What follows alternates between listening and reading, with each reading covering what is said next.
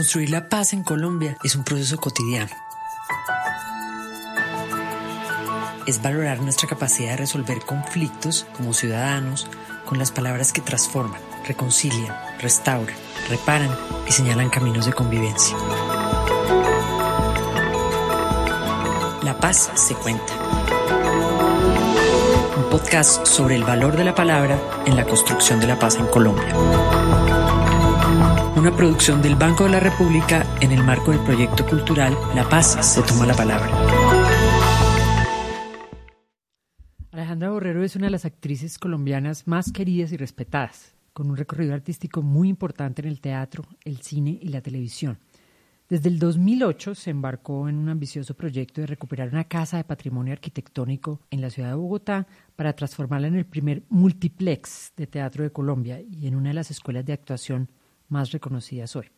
Pero Alejandra es también una mujer comprometida en la defensa de los derechos humanos, la construcción de la paz y la lucha contra la violencia de género en particular. Este compromiso lo concreta a través de las actividades que desarrolla en el área de gestión social de la Casa E, entre las cuales se encuentran, por ejemplo, Victus, un proceso de reconciliación a través del teatro que reúne a exguerrilleros de las FARC, ex paramilitares, sociedad civil y ex miembros de la fuerza pública.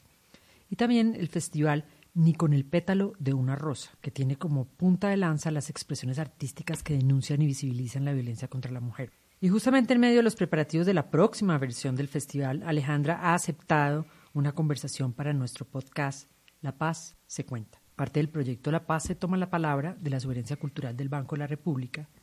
¿Qué nos vas a leer? Les voy a leer La otra orilla, de Marta Carrasco. Un cuento que ya le leí a mis Victus, así que ahora quiero leérselos a ustedes. El río suena día y noche con su murmullo de piedras. Esta es nuestra orilla.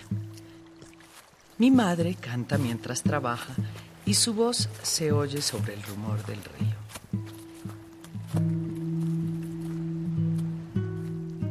En la otra orilla hay un poblado lejano. Dicen que allí la gente es distinta, que comen comidas raras, que nunca se peinan, que son vagos y bochincheros. Está prohibido cruzar el río. No debes ir nunca a la otra orilla, ordenó mi padre. No los mires, dice mi madre, son distintos. Yo escucho mientras peino mi pelo liso con mi peineta de hueso. Y los de la otra orilla, ¿qué dirán de nosotros? Un día, un niño de allá me hizo señas. Yo miré hacia el otro lado, pero él siguió allí.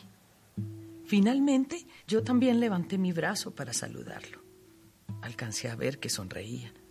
No sé por qué. Yo también sonreí. Al día siguiente, muy temprano, fui a la orilla del río y me encontré con una sorpresa. Allá, en la otra orilla, divisé a mi amigo. Tenía en la mano una larga cuerda con un bote que atravesaba el río. Poco a poco se acortó la distancia que nos separaba. El corazón me latía. Dum, dum, dum, dum. De pronto, el sol desapareció. Se encresparon las aguas y un rayo iluminó el cielo.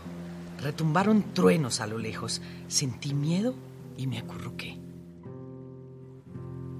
Cuando llegué a la otra orilla, mi amigo me ayudó a bajar. Sus manos estaban muy tibias.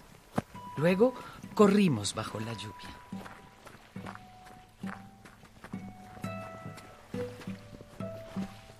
Su familia nos esperaba.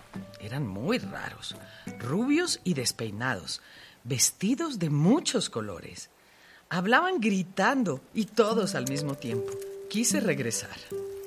Pero en ese momento sentí un olor delicioso. Un olor a pan recién sacado del horno. Era el mismo olor del pan de mi casa. La madre nos sirvió leche caliente y se me pasó el frío que traía de afuera.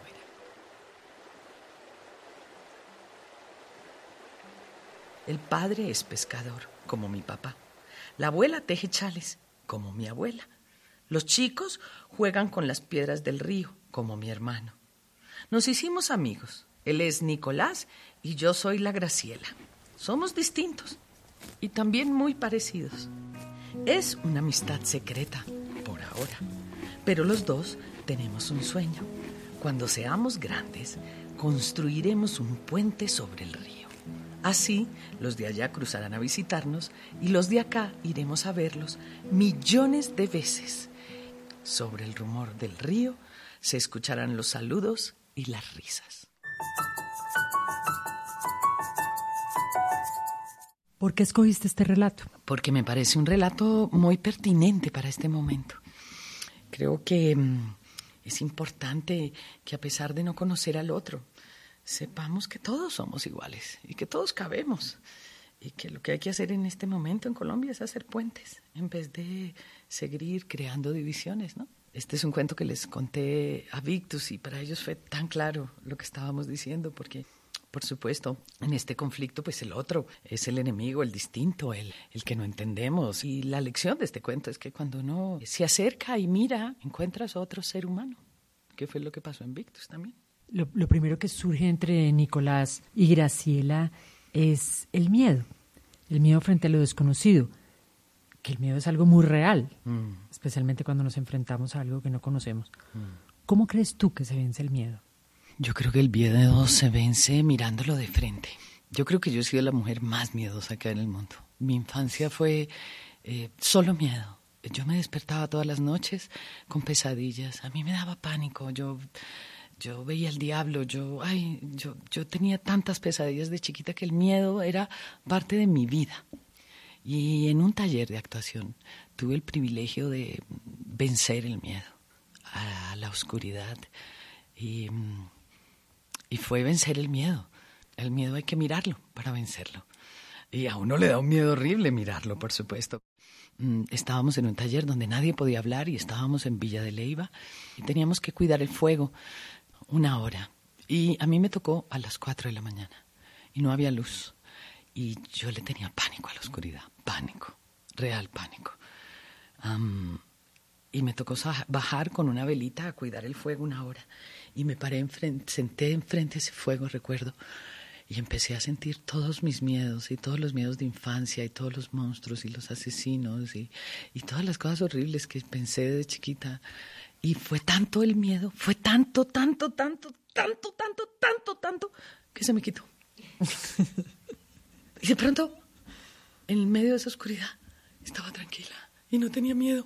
Y yo miraba y no lo podía creer, y miraba a los lados y no lo podía creer. Y de ahí en adelante no me da miedo la oscuridad. Así que el miedo se vence mirándolo de frente.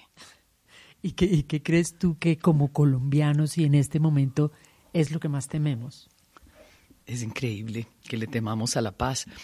Pero yo creo que más que temerle a la paz es, temer a, convivir todos juntos otra vez, ¿no? A vivir al lado de, una víctima, de un victimario. De alguna manera muchos colombianos no quieren ver, no quieren estar cerca. Y es increíble, porque, porque realmente uno cuando ve a la gente, yo te aseguro que la primera vez que uno de estos victimarios pidió perdón, pues por supuesto esa víctima Dijo, ¿usted cree que es suficiente con eso? Pensó para sus adentros todo este dolor y ese perdón. ¿Usted cree que me va a servir? Posiblemente. Pero la segunda vez ya caló un poco más. Y la tercera, un poco más. Y ya el corazón se empieza a abrir y empieza a haber otro tipo de, de sentimientos, de percepción del otro. Y yo creo que eso es lo que estamos temiendo y por eso cuando preguntaron en algún momento, ¿usted sería capaz de trabajar con alguien de las FARC? ¿Usted contrataría a alguien de las FARC? Y yo, que he trabajado con víctimas, el corazón me empezó a palpitar y yo dije, oh Dios, mm, ¿yo qué siento?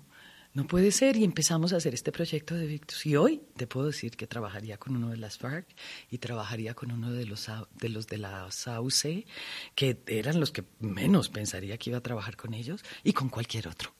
Creo que detrás de toda cosa horrible hay un ser humano que ha tenido que optar por, por eso. Y también, como bien lo cuenta el cuento de la otra orilla, cuando uno se da cuenta que en la casa del otro huele al mismo pan y está la misma madre, el mismo padre, el, mismo dolor o, o, la misma humanidad. A veces siento que lo que más le tenemos, tememos también es a la humanidad del otro. ¿Por qué crees tú que el arte, la lectura, el teatro sirven para trazar los puentes que tanto necesitamos? Por ejemplo, la literatura infantil tiene un valor increíble, porque en la sencillez de estas palabras siempre hay una profunda verdad que le llega a todo el mundo. El arte tiene la capacidad y la cualidad de, llegar a otro lugar muy diferente al de, al de los supuestos, al de los prejuicios. El arte llega como al espíritu, le llega como al corazón a la gente y le permite ver las cosas de otra manera y abre puertas y ventanas que seguramente no se habían abierto y da una posibilidad de, ver, por ejemplo, eh, cuando veo al público que va a ver a Victus, cómo se quedan de aterrados de ver la reconciliación, de ver que la gente sí, a pesar de la diferencia, puede estar al lado, abrazarse y ser familia. Porque no lo hemos hecho, claro, y todo lo que no hemos hecho da un susto horrible. Sí, para empezar, este proyecto que era absolutamente pionero y nadie lo había hecho, el susto fue de las cosas más duras por vencer. Y el día que todos llegaron, lo primero que dijimos fue, ¿cómo se sienten? Tenemos miedo. Nosotros también. Vengan a ver qué vamos a hacer. Porque pues todos tenemos miedo. El proyecto cultural La Paz se toma la palabra tiene un baúl lleno de herramientas para el aprendizaje. Son flexibles y sirven para generar preguntas desde miradas diversas. Lo invitamos a usarlas en www.banrepcultural.org slash paz.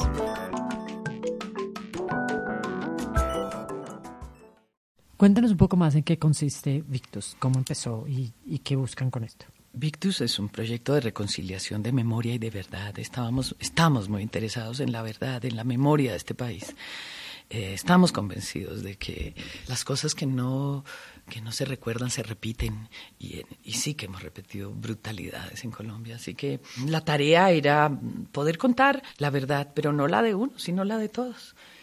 Y empezando el trabajo, por supuesto, la verdad se convirtió en una cosa muy relativa. Y la verdad, eh, yo quería escribir la verdad, poner la verdad en una obra. ¡Oh, qué cosa difícil eso! Eh, ¿Cómo empezamos a darnos cuenta de que la verdad depende del lugar donde estés? De que la verdad eh, es una percepción, que la verdad, de que cada uno tiene una verdad, que no existe una sola verdad. Y cada vez que nos sentábamos a hablar, porque tenemos este ejercicio de siempre hacer un círculo al final y sentarnos a hablar, había alguien que hacía con la cabeza, no, no, no, no, no, porque alguien está diciendo algo. Y siempre hay que recordarle, acuérdate que no hay una sola verdad. Ay, sí, verdad, verdad. No, es que para mí es así. ¿Ves? Y tan sencillo que poder recoger la verdad del otro y, mostrar la propia, que ha pasado aquí, que, no, que nosotros pasamos de la palabra amorosa a la muerte, sin pasar por la discusión. No hemos aprendido a discutir, no hemos aprendido a, oír. Y entonces en Victus empezamos desde empezar a oírnos el corazón, porque necesitábamos que ellos empezaran a oír las sutilezas de la vida. La guerra hace que la experiencia se vuelva tan pobre. Así que la vida y el, tener otras posibilidades abre unas posibilidades diferentes eh, y realmente profundas y al mismo tiempo sencillas. El, poder ver a los ojos al otro, mm, el poder llorar con el otro, el poder eh, entenderlo, el poder eh, reconocer la zona de donde vino, el poder darme cuenta que estoy lleno de estigmas y de, y de prejuicios con el otro, a pesar de haber sido parte de la guerra y de ser estigmatizado por la sociedad. Ellos también estaban llenos de esos mismos prejuicios. Entonces romperlos, darse cuenta, pensar que este era guerrillero, no eras, eras una víctima. Entonces, wow, se les rompían. Este tiene pinta de ser a usted, este, no, todos tenemos un imaginario del otro. Así que mm, oírnos el corazón no presentarlos, no permitir que dijeran de dónde eran y, hacer que empezaran a hablar desde quién soy yo, para mí mismo, quién soy. Yo soy una mujer a veces brava, a veces, eh, a veces amorosa, pero también soy una mujer que le gusta el mar, ¿no? Y esto empieza a darte una visión del otro diferente. Y además una visión del otro desde la visión que yo quiero de mí mismo. Eso hizo que cuando empezáramos a, hablar de, por supuesto, de la circunstancia que los tenía ahí, ya se conocieran desde otro lado y ya hubieran podido ponerse en el zapato del otro y entendieron claramente que realmente todos en esta guerra hemos sido víctimas, todos, todos, por el lugar donde vivimos, por la circunstancia social, por la familia que me tocó, por porque mi mamá me vendió, por lo que fuera. ¿Cómo es la mecánica? Bueno, hemos trabajado, este primer trabajo, que es eh, la primera parte de Victus, porque ahora viene una segunda parte, fueron dos meses, todos los días, nueve de la mañana a una de la tarde, todos los días trabajando. Lo primero que hacíamos era ritualizar y entonces con los elementos encontramos eh, la manera de llegar a una verdad que todos conocen y que no tiene y que no tiene dudas. Todo eso nos servía para ejemplificar y darles una idea de cómo teníamos que estar para este proceso fluidos, abiertos. Esto nos, nos, enseñó de flexibilidad como yo nunca, nunca había tenido. O sea, fui realmente qué flexibilidad, porque te encuentras con seres realmente muy golpeados por la vida. Y cuando uno está golpeado por la vida, quiere golpear al otro. Y trabajar desde el corazón, y trabajar desde el amor, y trabajar sin dañar al otro, es un trabajo de una gran conciencia. Teníamos muchas veces, estábamos, terminábamos el trabajo y nos quedábamos pensando, trabajando, repensando, si hacemos esto, retomemos esto de esta manera, miremoslo por acá, miren que no están pudiendo o miren que sí están pudiendo, llevémoslo más allá. Pero era un trabajo de conciencia y de estar todo el tiempo muy pendientes. Entonces, empezábamos ritualizando la vida. Creemos que para hablar de esta oscuridad hay que prender la luz. Entonces todos los días lo primero que hacemos es prender una vela y llenar de luz.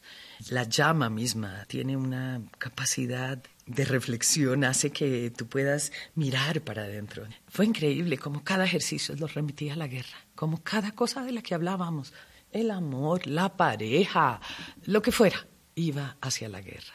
Y esa fue también nuestra posición, nunca pararnos en el dolor, nunca pararnos en el evento, en la guerra en sí. Estamos aquí, sobrevivimos. Desde aquí voy a mirar allá pero no me voy a meter ahí. Primero porque ya no, no es eso lo que necesitamos, necesitamos entender lo que pasó, recoger esa información y esa información ya pasa por ellos, ¿no? Lo que todos han vivido ya. Muchos de ellos llevan 15 años por fuera, muchos de ellos dos, tres, pero cada uno ya tiene una, digamos, una vivencia y parte del trabajo tenía que ver con que todos ya estuvieran en un proceso. Nos importaba mucho que, que, ya, que ya hubieran empezado el trabajo. No creemos en, en llevar una iniciativa, creemos en el proceso del trabajo. Lo primero que hicimos fue la escogencia y, por supuesto, pensamos que íbamos a escoger los 20 que iban a formar parte de este grupo y realmente ellos nos escogieron a nosotros cuando llegaron y bueno, resultaron dos, tres, cuatro horas hablando, dándonos eh, una información increíble que tranquilamente solo eso ya puede ser un gran libro. El grupo es absolutamente heterogéneo, tenemos de 18 a 70 años, tenemos indígenas, negros, negras, eh, tenemos, eh, digamos, representatividad de todo el país, del Chocó, de los llanos, de la costa, de mm, analfabetas y doctorados. Era un reto brutal porque uno generalmente cuando hace una escogencia pues trata de escoger un grupo que con el que puedas, eh, digamos, un poco más homogéneo con el que puedas trabajar. No era la intención. La intención era ver cómo hacíamos esto. Y por supuesto no era ponernosla fácil, porque no había cómo ponernosla fácil. Y, hubo decisiones increíbles, como por ejemplo Miriam, que es nuestra indígena. Ella el primer día que vino no quiso contar su historia y ella dijo que ella no iba a contar su historia.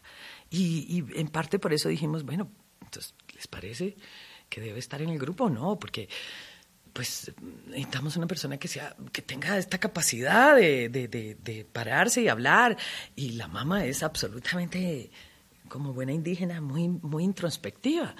Vamos con la mamá precisamente por eso porque creemos que lo necesita más, porque miren que no es capaz de hablar de este tema, hable, traigámosla. Y realmente fue un gran acierto. Y existe un gran respeto entre unos y otros. Y ellos mismos se llamaron Familia Victus, ellos mismos se pusieron así, hicieron su chat de Familia Victus. Y de alguna manera todo el mundo ha ido como tomando la posición de la familia. tenemos el hijo rebelde, tenemos la tía, tenemos la mamá, tenemos ese personaje masculino eh, que podría ser el padre, pero también tenemos el abuelo y el sabio y el sanador y, y mira, empieza a ver toda esta gama y como buena familia, pues hay de todo. No es que nos amemos todos los días y nos abracemos todos los días, no, mija. Como en toda familia, crisis y momentos difíciles y, y diálogos que, que, muchas veces yo decía, Dios santo, que esto no salga de aquí, que qué capacidad para hablar estas cosas que están diciendo.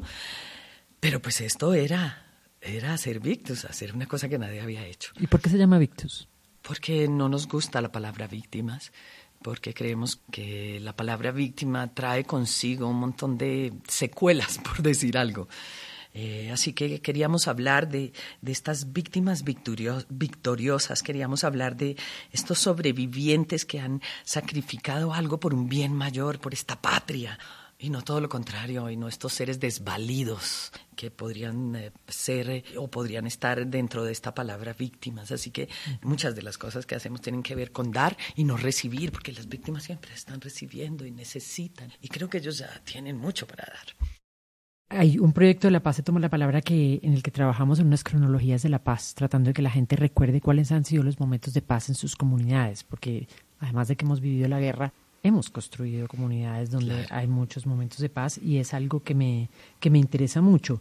Entonces quería preguntarte por qué le apuestas tú también a ese énfasis positivo en cuando la mayoría de las personas en realidad le apuestan al énfasis de recordar el horror. Porque ya llevo trabajando mucho tiempo con esto y sé que no vale la pena abrir la herida, echarle sal, limón, vinagre, abrirla y mostrarla. ¿Para qué sirve? No hace más que abrir la herida más. No hace más que doler. Y de eso no se trata. Se trata de poder contar lo que ha pasado desde estos seres humanos con todos sus dolores, por supuesto, físicos. Eh, muchas de ellas están mutiladas, muchas de ellas están laceradas físicamente. Imagínate cómo estarán adentro. Desde ese ser de humanidad que hay ahí, con todos esos bemoles, con lo bueno, lo malo, lo feo, hay una gran verdad que hay que conocer. Entonces es tratar de ahondar por ahí. ¿En qué se han equivocado? Imagino que en muchas cosas. Teníamos seis personas todo el tiempo observando de todo tipo pedagogos, psicólogos, artistas. Yo creo que los artistas tenemos una gran capacidad de humanidad que a veces no la tienen otros, a veces muchas veces ni los psicólogos. Eh, pero sí teníamos un grupo muy, muy completo que estaba mirando todo el tiempo, la, persona que estaba sistematizando toda la información. Tenía muy clara, digamos, la pedagogía que trabajamos y nos tenía, por ejemplo, nos, nos ponía en, en dicotomías muchas veces. ¿Creen que están haciendo bien esto? Esperen un momentico, miren lo que están haciendo. Están creando un líder, ojo con esto. Y hacía que, oh, sí señora, tienes razón, devolvámonos un momentico. No, no, no. ¿Por qué? Porque ellos siempre vienen de una estructura piramidal, vienen de que los manden a hacer. Y también ahí se escuda la vida, ¿no? Esto fue una orden, yo hice esto porque me tocó. Muchas veces dijeron eso. Entonces era muy importante crear otro tipo de relación donde no existiera esto y es difícil. Em, entonces, por ejemplo, teníamos un ejercicio muy bello, que era el ejercicio de los caminantes, donde alguien tomaba el liderazgo, pero si se volteaba el ejercicio para allá, el otro lo tomaba, y el otro lo tomaba, y el otro lo tomaba, de tal manera que nunca había un solo liderazgo, sino que todo el mundo tenía voz. Y eso era algo que no, sé, no sabemos hacer los colombianos. Entonces, darle voz a todo el mundo, aún a los que hablan pasito, aún a los que hablan mal, aún a los que no saben hablar bien. Hubo cosas muy importantes. Uno, el círculo, el círculo donde todos somos iguales, donde no hay nadie más importante que otro. La escucha, el aprender a escuchar. León David, que es el músico con el que trabajamos, realmente hizo un trabajo de escucha increíble y salíamos a escuchar el afuera, por ejemplo. Y fue increíble. Fuimos y dimos un recorrido, entramos a un, a un supermercado y volvimos a salir y llegamos al, al teatro. Y lo que ellos describieron, que habían oído, era alucinante. Oyeron las armas de los hombres del supermercado. Y yo le dije, ¿qué? Claro, yo oí cuando, cuando cargó, cuando movió. No, y yo, ¿qué? Yo oí los, los... niños, las cajeras. No, yo, yo estaba oyendo los, ¿cómo se llaman? Los refrigeradores. Eso era lo que para mí sonaba. Y mira cómo para cada cual el sonido es diferente y cómo cada uno tiene una percepción. Y por supuesto, pues ellos tienen despierta, muy despierta esa percepción. Y, y así empezar a entender cuán sabios somos todos los seres humanos. Has hablado eh, en diferentes momentos de algo que es el extrañamiento. Yo creo mucho que el gran poder del arte es justamente la capacidad de, causar extrañeza. Y los artistas a, menudo esa es su fuerza, que son diferentes. ¿Crees tú que ese es un elemento de por qué el arte, el teatro, nos sirve para encontrarnos en esa diferencia, en esa gente de la otra orilla?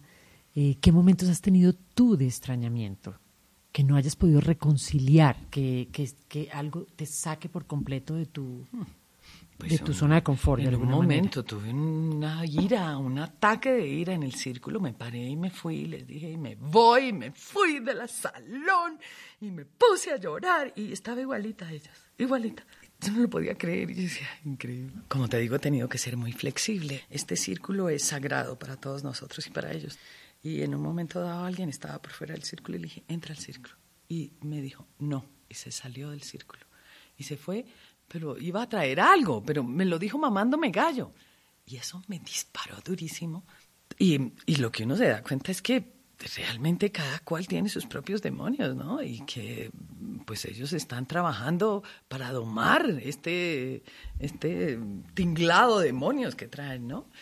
Y, y bueno, fue una lección para uno y para otro, claro. Fue una lección para ellos y otra para mí. Y cuando volví al círculo, pedí disculpas. Y creo que el poder encontrarnos como seres humanos, que todos tenemos errores y que todos la hemos embarrado porque nadie es perfecto en la vida, pues es parte de esta manera de estar juntos. Pero esto que dices ha sido muy interesante, pero ya cuando hemos hecho la puesta en escena. Porque lo que hicimos fue crear una red y generar una gran confianza para que ellos pudieran estar ahí tranquilos.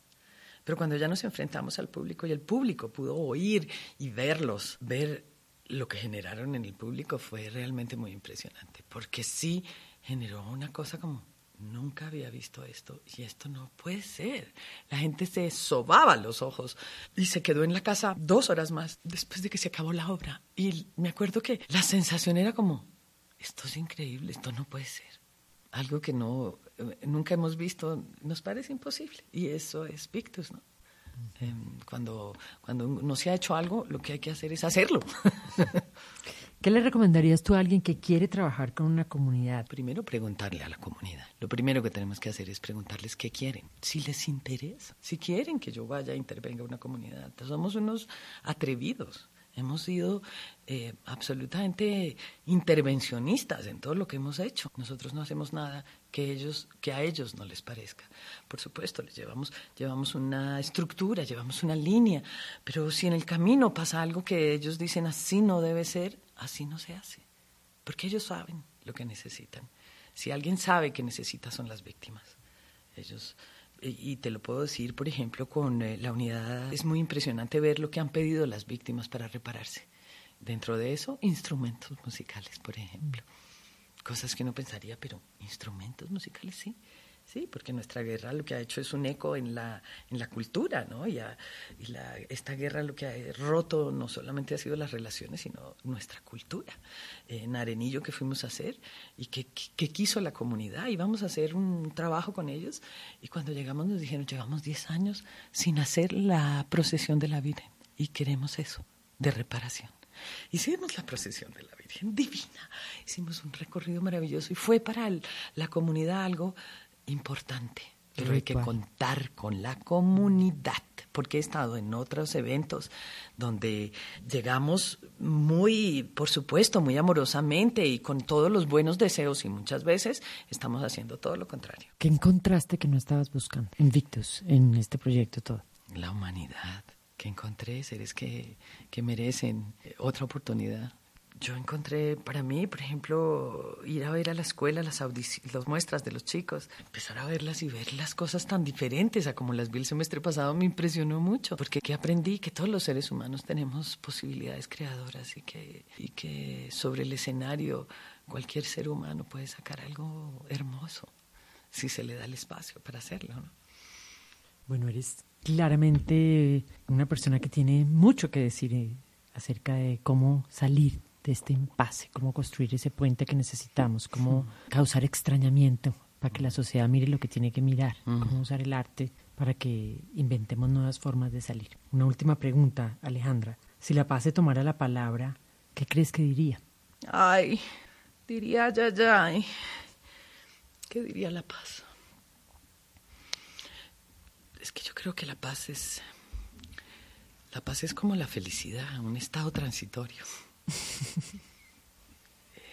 la paz es, yo creo, algo personal.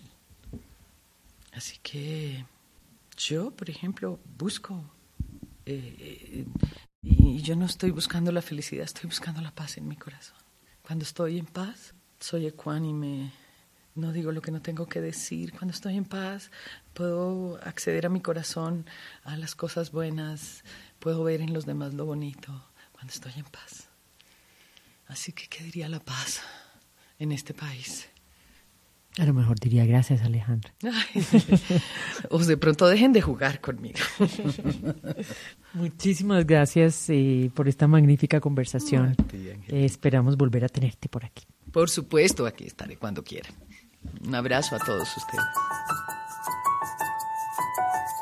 Construir la paz en Colombia es un proceso cotidiano.